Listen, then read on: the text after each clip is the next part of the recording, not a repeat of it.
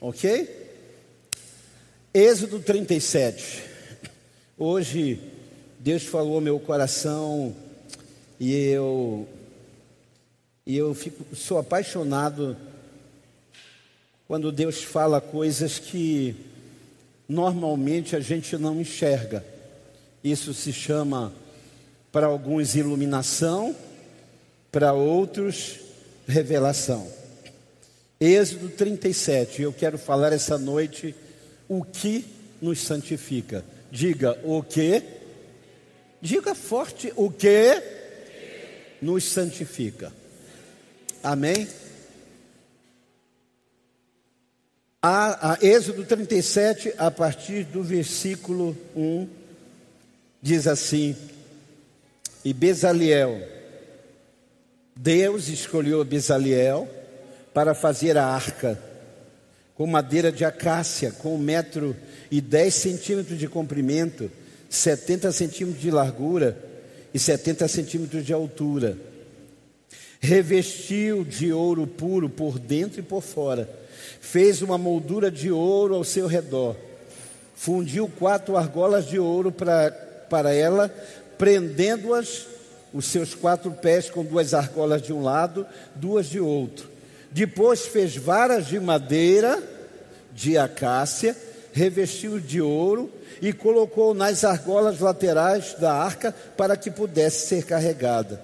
Fez a tampa de ouro puro de um metro e dez centímetros de comprimento por setenta centímetros de largura. Fez também dois querubins de ouro batido nas extremidades da tampa Fez um querubim numa extremidade, o segundo na outra, formando uma só peça com a tampa. Os querubins tinham as asas estendidas para cima, cobrindo com elas a tampa, e estavam de frente um para o outro, com o rosto voltado para a tampa. Na arca da aliança, Deus mandou colocar as tábuas da lei, Deus mandou colocar o maná que ele derramou no deserto, e na arca da aliança, dentro dela, a vara de Arão que floresceu. Curve a sua cabeça. Obrigado, Espírito Santo. Que essa palavra, que lendo só pelos olhos naturais não entendemos, seja agora iluminada e o nosso entendimento receba a revelação. Abre os olhos espirituais, abre os ouvidos, abre o nosso entendimento por Cristo Jesus. Amém. Bem, Deus pediu que Israel construísse um depositário da sua presença, um símbolo da sua presença, a arca do concerto.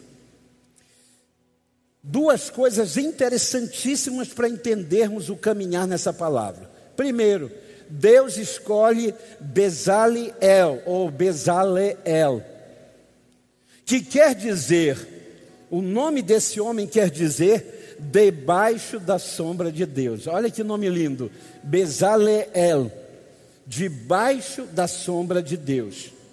E essa palavra sombra, tsel, no hebraico, ela quer dizer uma realidade imperfeita para falar de uma realidade maior. Quando eu caminho e a minha sombra chega, ela é uma realidade imperfeita que revela uma realidade maior. Então veja, Deus escolhe um homem que tem um nome que quer dizer debaixo da sombra de Deus. E essa palavra no nome dele, sombra, ou tissel, quer dizer o que? Uma realidade imperfeita que revela ou que fala de uma realidade maior. Deus está usando a arca, uma realidade imperfeita, para falar de uma realidade maior. E qual é essa realidade? Que um dia habitaria no lugar que ele sonhou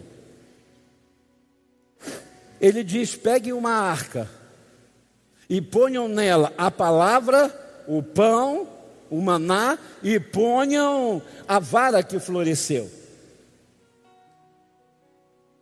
Mas Deus estava sonhando ali com algo, e Deus é didático, ele é pedagógico, ele está revelando para aquele povo um ideal que ele tinha. Que ideal era esse? Que um dia ele habitaria num lugar que ele sonhou. Aí Israel vai e, pela ordem do rei Davi, é? a seu filho Salomão, constrói o que? Constrói o templo. Um templo fantástico. Mas vem a palavra do Senhor em Atos 7,14 e diz: O Deus que fez o mundo e tudo que nele há, é o Senhor dos céus e da terra e não habita em templos feitos por mão de homens.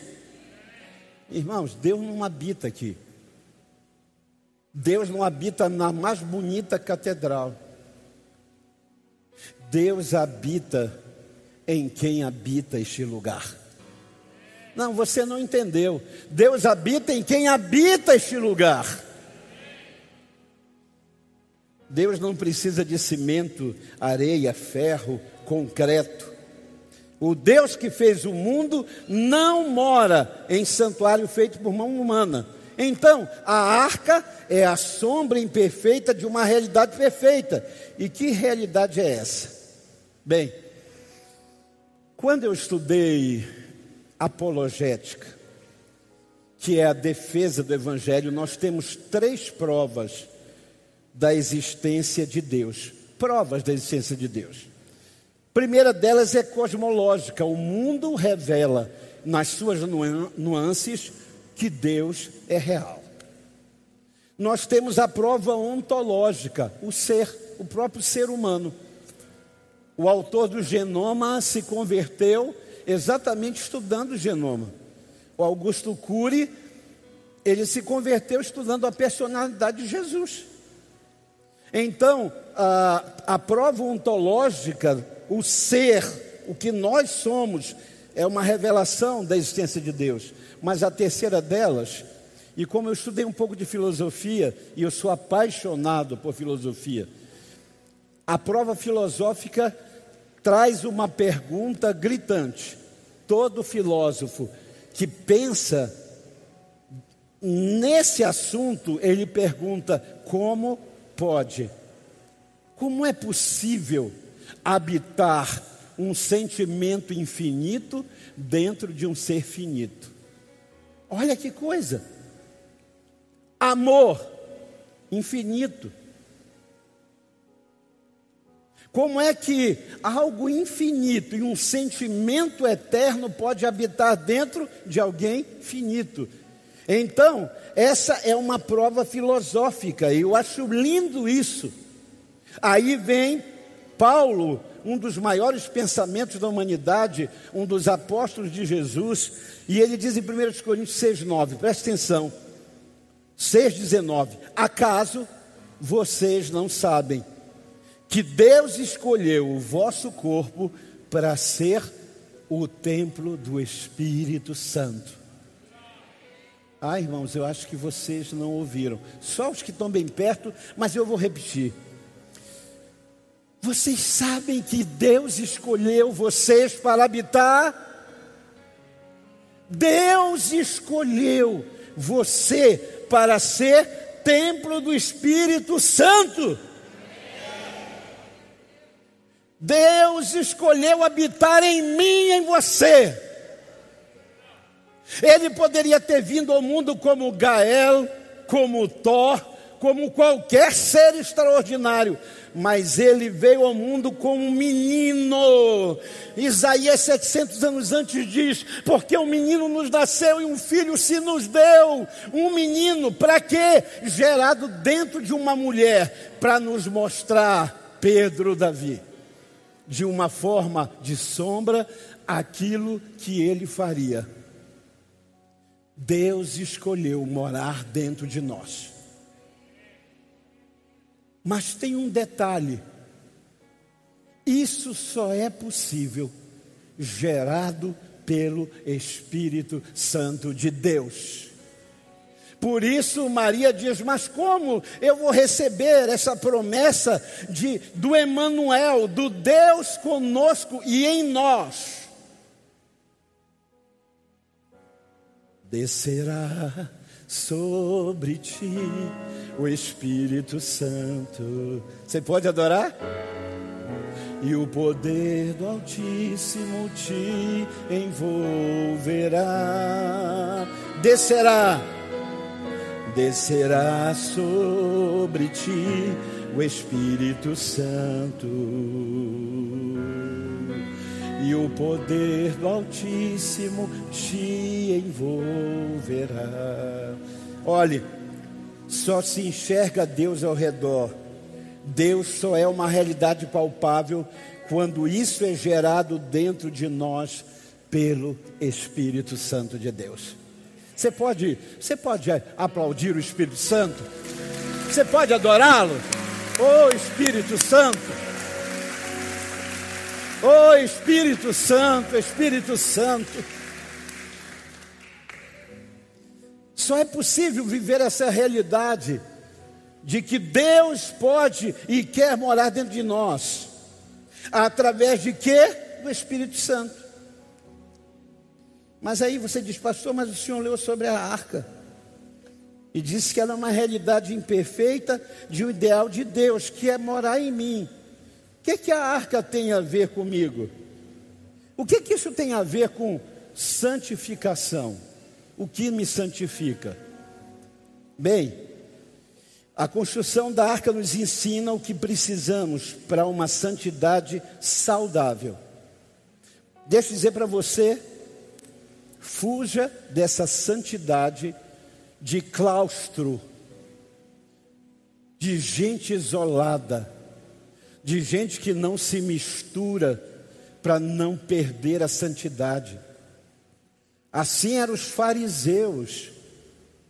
Jesus tinha misericórdia, misérios cardio. Ele misturava o seu coração com a miséria e a necessidade dos outros.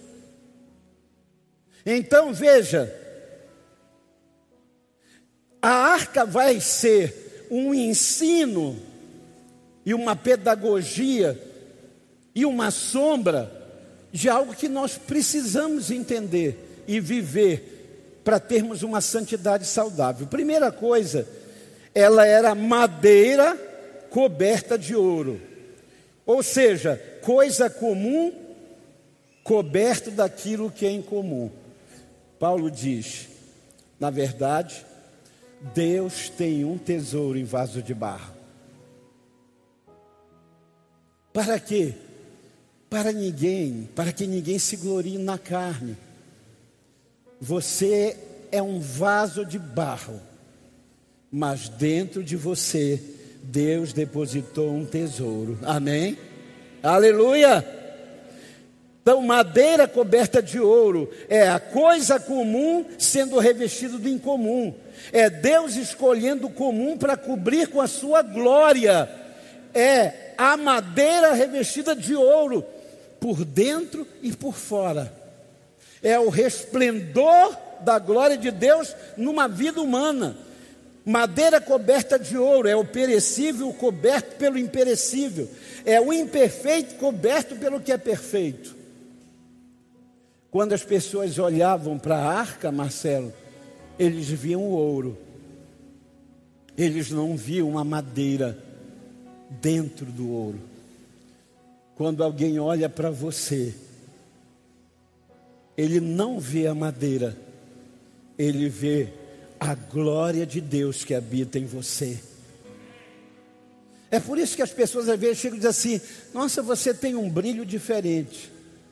Eu estava uma vez na rodoviária de Tietê, em São Paulo, uma senhora chegou e disse assim: Hum, você é médio. Eu falei: Não, eu sou óptimo.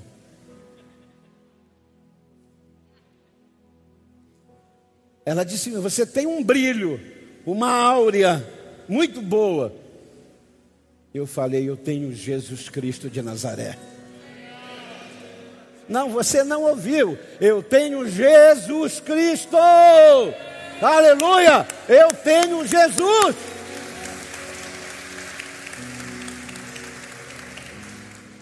Então a primeira coisa que me santifica é saber que eu sou imperfeito, mas eu tenho o perfeito habitando em mim. Eu sou fraco, mas eu tenho o forte habitando em mim. Eu sou mortal, mas eu estou revertido de imortalidade. Ai, irmãos, isso é muito bom. Isso me faz descansar. Isso me faz andar pelo vale da sombra e da morte sem ter medo, por quê? Porque eu sei que Ele está comigo e está em mim. Amém? Glória a Deus. Qual é a segunda coisa ah, que essa arca não é, me remonta? A madeira, a cássia. Como é que é a cássia? Por que, que Deus não escolheu uma madeira plana, melhorzinha? Deus escolheu a cássia, que é para o carpinteiro a pior madeira, porque ela é toda retorcida. Agora, como é que faz João no deserto para tu aplainar uma madeira de acácia retorcida? Muito simples. Pega uma e esfrega na outra. e esfrega, e esfrega, e esfrega. Você sabe o que nos santifica? Segunda coisa, comunhão. Diga comunhão. Hoje em dia está cheio de pessoas dizendo assim: ah, eu vivo muito bem, eu e Deus na minha casa. Mas deixo dizer a você: não há nada que me aperfeiçoe mais do que a comunhão dos santos. É madeira de acácia roçando em madeira de acácia. É madeira de acácia roçando em madeira de acácia e a gente vai roçando e vai esbarrando e vai pisando no calo um do outro e vai, vai, vai, vai.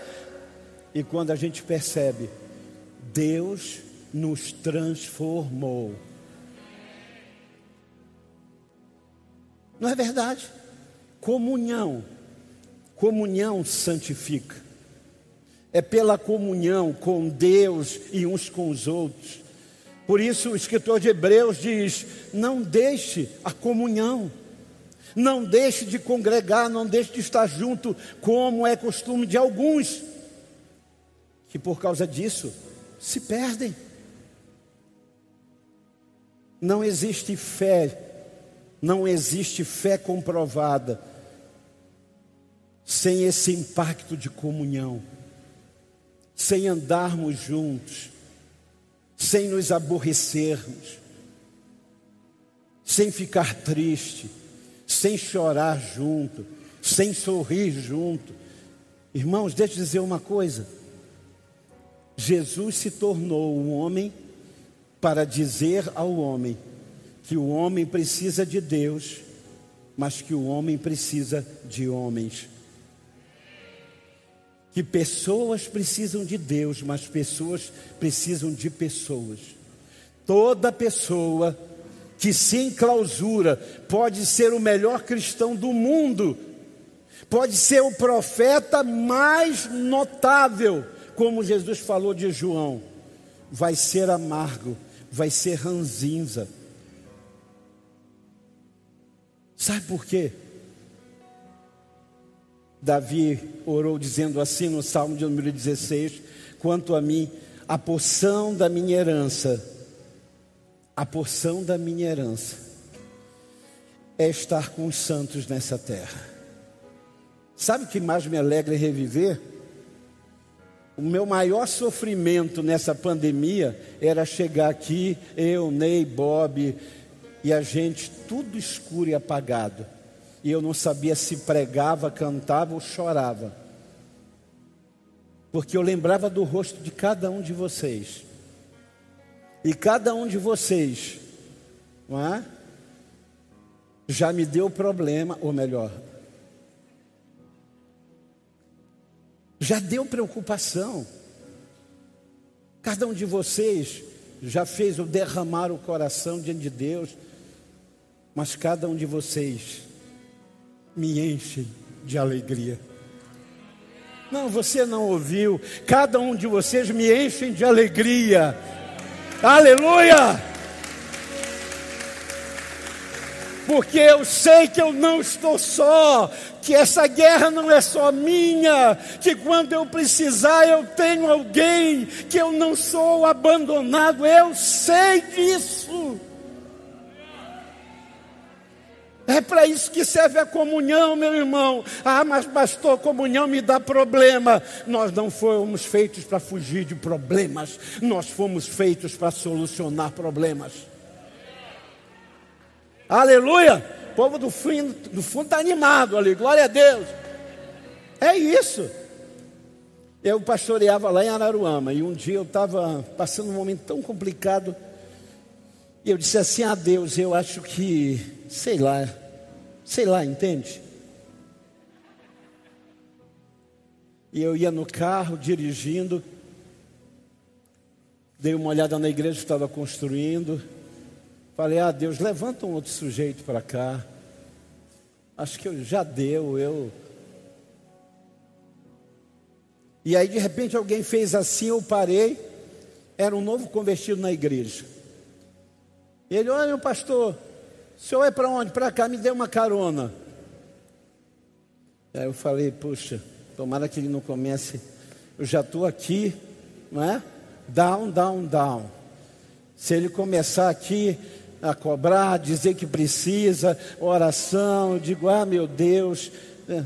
E ele disse assim, pastor, antes de eu descer do carro, quando parou, posso dar um testemunho?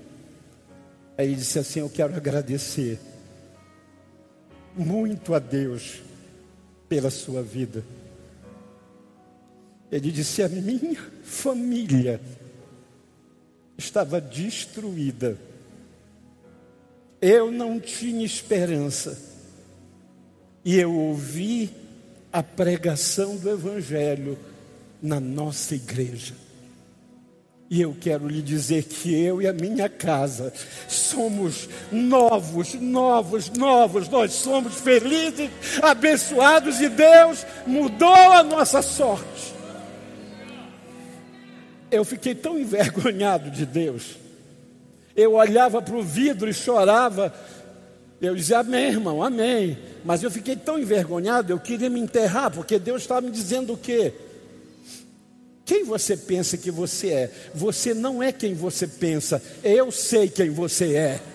Eu estou dizendo e Deus está dizendo para alguém essa noite: você não é o que você pensa, você não é o que os outros pensam, você é o que eu sei que você é.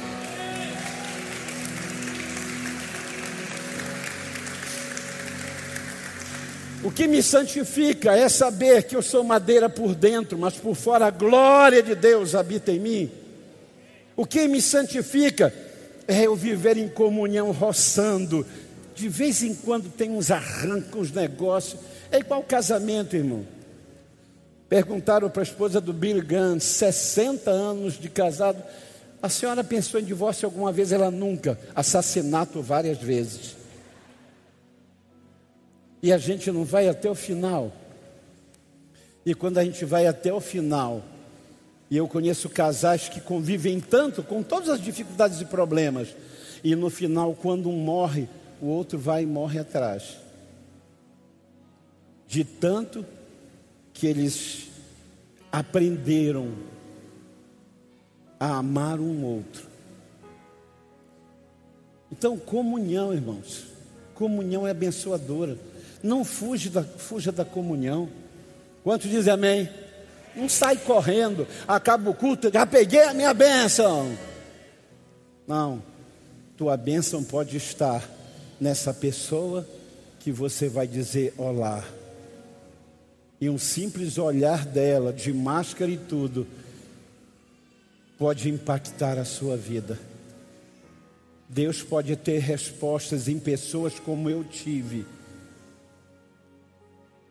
Terceira coisa que nos santifica, diga a palavra. O que, que tinha dentro da arca? As tábuas da lei, o pão, o maná, o alimento de cada dia. João 17, Jesus vai orar pela igreja, ele já está indo embora. Jesus sabe que vai partir. E a oração que ele faz é assim: santifique-os na verdade. A tua, a tua, a tua palavra é a verdade.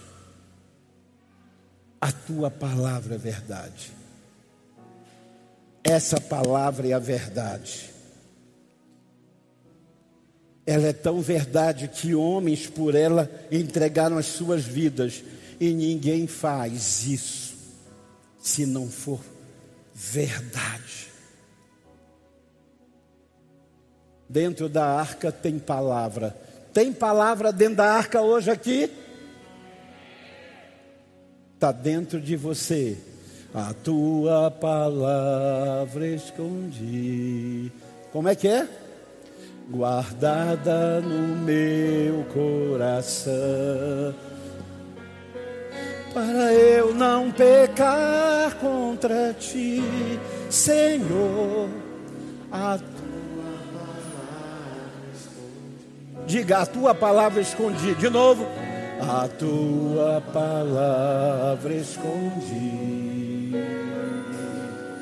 guardada no meu coração, para eu não pecar contra ti, Senhor.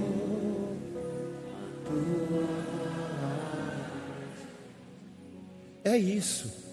Guarde essa palavra no seu coração. É essa palavra que vai fazer diferença na hora da aflição. Ah, irmãos, muitas vezes na minha vida eu botei o rosto no chão angústia, angústia, angústia. E eu começava a declarar a palavra. Eu oro muito a palavra. Tudo que eu consegui decorar na palavra e aprender, eu oro. E eu começava dizendo assim, Márcio: muitas são as aflições do justo, mas o Senhor livra de todos. Clamou esse pobre ao Senhor, e Ele livrou de todas as angústias. E todas as vezes que eu clamava, eu sentia a palavra saindo e entrando em mim, a palavra logos virando a palavra rema, a palavra viva. O que me santifica é que apesar de eu ser madeira, eu tenho glória de Deus na minha vida. Deus escolheu habitar dentro de mim. O que me santifica a comunhão me santifica. Eu sou muito melhor hoje pelos pastores que passaram na minha vida, pelos irmãos que passaram na minha vida, pelas crianças, jovens que passam na minha vida. O que me santifica, palavra. Guarde essa palavra. Ame essa palavra. Você está com a sua Bíblia aí? Abraça sim, ó, abraça essa palavra aqui ela é muito cara, irmãos. Hoje, enquanto eu prego aqui, tem gente perdendo a vida em algum lugar e em, em algum país da igreja perseguida. 51 nações perseguem mortalmente essa palavra. E se alguém é pego com ela, é morto. Há lugares em que Uh, os rebeldes entram e dizem assim: uh, abra o celular, se tiver a Bíblia, morrem. E eles morrem. E eles não poupam as suas vidas, porque eles sabem que quem prometeu é fiel. Quer ser santo?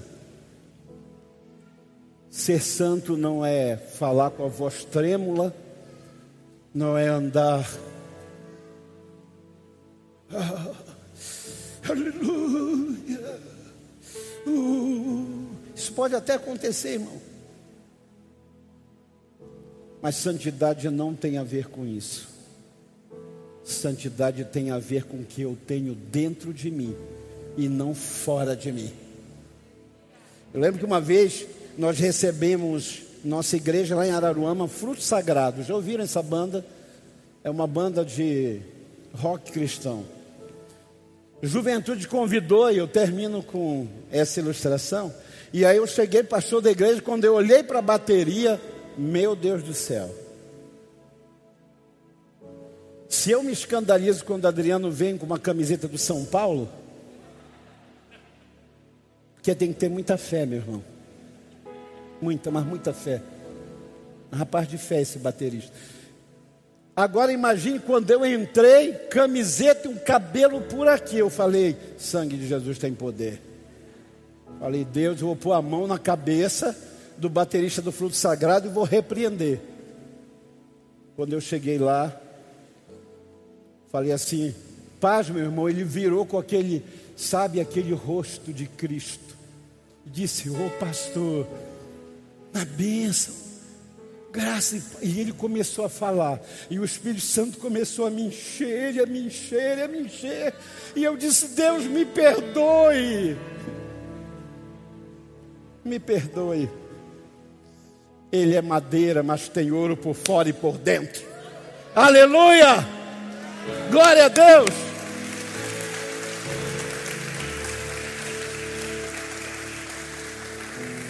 Eu cheguei para a minha liderança falei, eu estou envergonhado, gente, o cara é mais crente do que eu. Entenderam a palavra? Quando se entenderam? Feche seus olhos. Quem quer ser santo aqui? Mas a santidade bíblica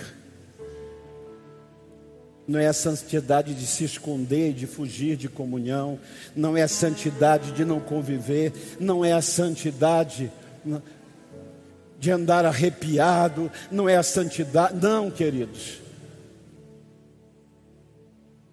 Isso é o que nos santifica. E se essa noite Deus falou no seu coração, eu te convido a dizer: Ô oh, pastor, como eu queria experimentar isso ser gerado em mim a presença de Jesus. Amém? Como é que isso acontece em mim? Gerado pelo Espírito Santo. Não tem outro jeito. Maria disse: Mas como eu vou ter o Emanuel, Deus comigo aqui dentro? E aí o anjo diz: Descerá sobre ti o Espírito Santo e o poder do Altíssimo te envolverá.